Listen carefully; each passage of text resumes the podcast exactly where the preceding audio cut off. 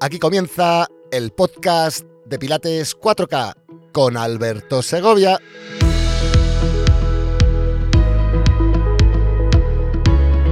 Capítulo 11 del fracaso al éxito en las sesiones online.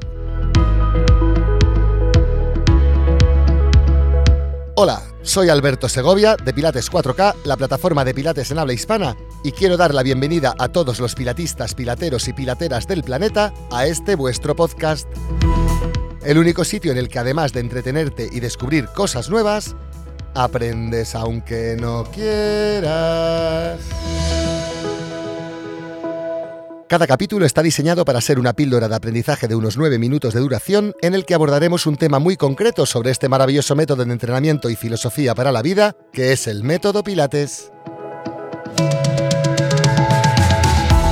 También tendremos capítulos especiales de una hora aproximadamente en los que entrevistaré a los mejores entrenadores y entrenadoras del método Pilates Internacional en habla hispana, debatiendo los temas de actualidad, comentando sus experiencias personales y confrontándoles ante El Testamento según Joe Pilates. nuestro cuestionario más intimista. No te lo puedes perder. En el capítulo de hoy vamos a tratar de exponer nuestra visión de qué podemos considerar contenidos online de calidad y qué no. También hablaremos de los 5 puntos que has de aprender y dominar para que tus contenidos suban de nivel. Y al final del capítulo hablaremos de cómo puedes conseguir toda esa información, pero ampliada y con links a productos y a tutoriales, descargando nuestra guía pilatera para la creación de contenidos online que vendan. Y es que el tema de cómo ser exitosos en el universo digital es un tema controvertido y del que tan solo te daremos aquí nuestra visión parcial. Ya que, si yo tuviera la clave para el éxito 100% garantizado en la emisión y difusión de contenidos online, también tendría una isla privada a mi nombre. Y de momento no es así. Pero lo que sí que podemos tener todos claro es que dependiendo de cómo hagamos las cosas en cinco aspectos del entrenamiento online, tendremos más o menos posibilidades de éxito. ¿Que ¿Cuáles son esos cinco aspectos? Te los enumero aquí y después los analizamos un poquito más en profundidad, ¿te parece? Los cinco aspectos que has de desarrollar en tus sesiones online y de los que vamos a hablar en este capítulo son la calidad de emisión, la calidad de recepción, la calidad de contenidos, la calidad profesional y la calidad humana.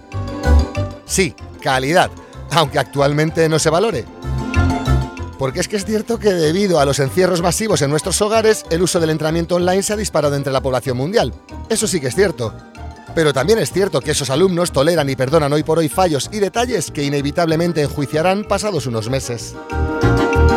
Que si mal sonido, que si mala luz, que si ruidos que se cuelan, desde camiones hasta gatos, perros, conversaciones en otras salas. En definitiva, un sinfín de situaciones que hoy por hoy perdonamos como usuarios, pero que más pronto que tarde dejaremos de hacerlo y comenzaremos a penalizarlas.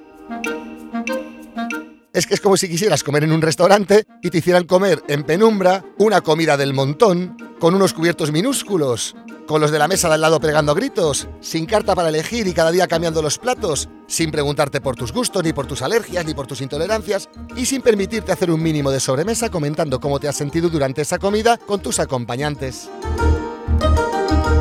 Pues sinceramente, yo en esa situación eh, seguro que al menos sentiría que el valor de esa comida es bajo y muy probablemente el siguiente día exploraría otros restaurantes. ¿Y tú? Para emitir y grabar contenidos que vendan, recomendamos un estándar mínimo de Full HD 1080x920 a 30 frames por segundo, FPS. Por supuesto que ese es el mínimo que recomendamos, siendo el óptimo la emisión en calidad 4K a 60 FPS.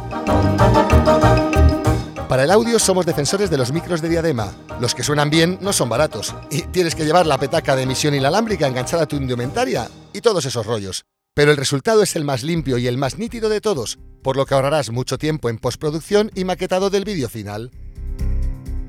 La elección del espacio a utilizar para el set de grabación a nuestro modo de ver es sencilla. Cuanto más grande, mejor. Y en cuanto a la iluminación del espacio que ocupas, así como la cantidad y calidad de luz proyectada sobre ti, queremos que entiendas que también son fundamentales. Mínimo, recomendamos una luz iluminándote desde delante y escorada a un lado, otra luz secundaria colocada delante de ti pero escorada al lado contrario, y una luz de contraste detrás tuya, y cuyo foco esté fuera del encuadre final, para resaltar los bordes de tu cuerpo y generar sensación de espacio entre tú y la pared que tengas detrás de ti. Colocar algún sistema de LED estratégicamente en el fondo de tu decorado puede aumentar mucho la sensación de profundidad en cámara y por tanto agrandar el espacio en que te encuentras a ojos del espectador. Recuerda que si tienes dudas podrás descargar la guía pilatera para la creación de contenidos online que vendan. Al final de este capítulo te cuento cómo. Punto 2. Calidad de recepción. Que sí, que muy bien, que has dejado todo muy bonito, se te ve de maravilla, se te escucha padrísimo, pero ¿y al otro lado? ¿Qué? ¿Al otro lado qué? En este punto mi opinión es la misma que en el anterior. Cuanto más grande sea la pantalla en la que te ven, mejores altavoces tendrá y mejor experiencia de cliente conseguirás con tus contenidos online y tus sesiones en directo.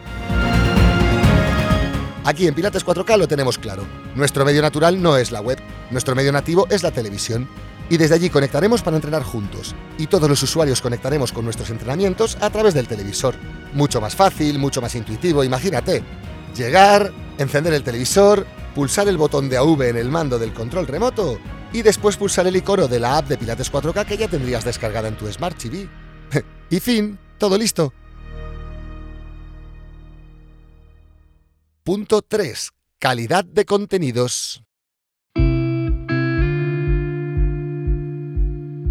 Prepárate las clases más aún todavía de lo que lo haces actualmente y genera contenidos evergreen, es decir, que no pasen de moda, Evita nombrar fechas u horas del día y así tus contenidos podrán seguir siendo útiles para mucha gente dentro de unos años. Explica mucho y explica bien.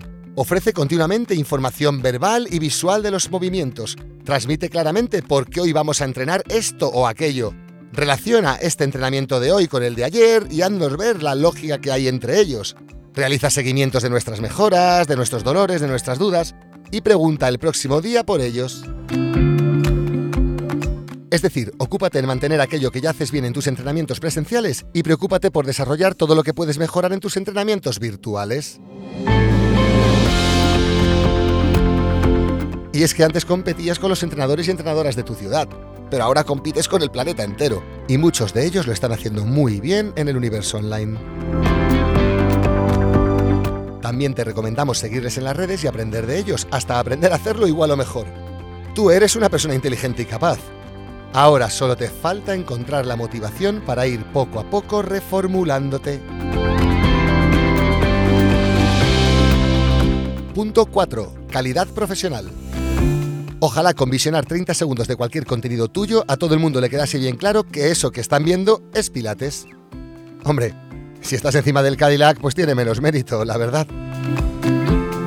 Pero insisto, ojalá seas capaz de atesorar en ti las mejores esencias del buen método Pilates tus contenidos incluirán así el aroma del peso de la historia y tú ya le pondrás tu sello personal. Punto 5. Calidad humana.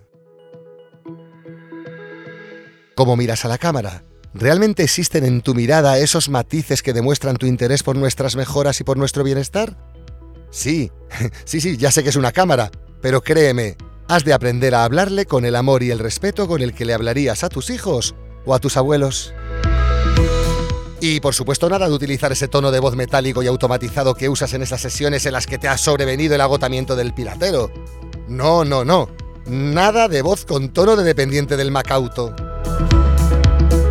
Y llegados a este punto podríamos seguir hablando de las cámaras, de ópticas, de micros, tipos de focos, la psicología del entrenador, la psicología del entrenado, eh, el uso de materiales de entrenamiento, el diseño y la programación de las sesiones, cómo se grabarán dichas sesiones, requisitos mínimos para que tu PC pueda hacer esto y pueda realizar streamings bidireccionales sin retardo ni cortes o sin caídas del sistema. Pero como toda esa información la puedes encontrar en la guía pilatera para la creación de contenidos online que vendan, pues casi mejor que te explico cómo puedes conseguirla. Recibirás la guía de regalo al apuntarte a la newsletter que cada miércoles enviaremos con nuestras cartas pilateras. Para ello, solo tendrás que visitar www.pilates4k.com y descargarla desde la pestaña de Trainers Zone barra guía pilatera. Aunque si te parece más fácil, puedes enviarnos un email a podcast.pilates4k.com solicitando la guía y te responderemos adjuntando el link para su descarga directa. Por último, hoy quiero despedirme agradeciéndote a ti y a todos los que nos escucháis y seguís la gran acogida que estamos teniendo en este primer mes de emisión. De corazón os digo que sois energía pura para aumentar aún más si cabe la ilusión y las ganas que tenemos por seguir desarrollando juntos este podcast. Y nada más por mi parte por ahora. Muchísimas gracias por tu interés. Nos vemos en el próximo capítulo. Hasta pronto.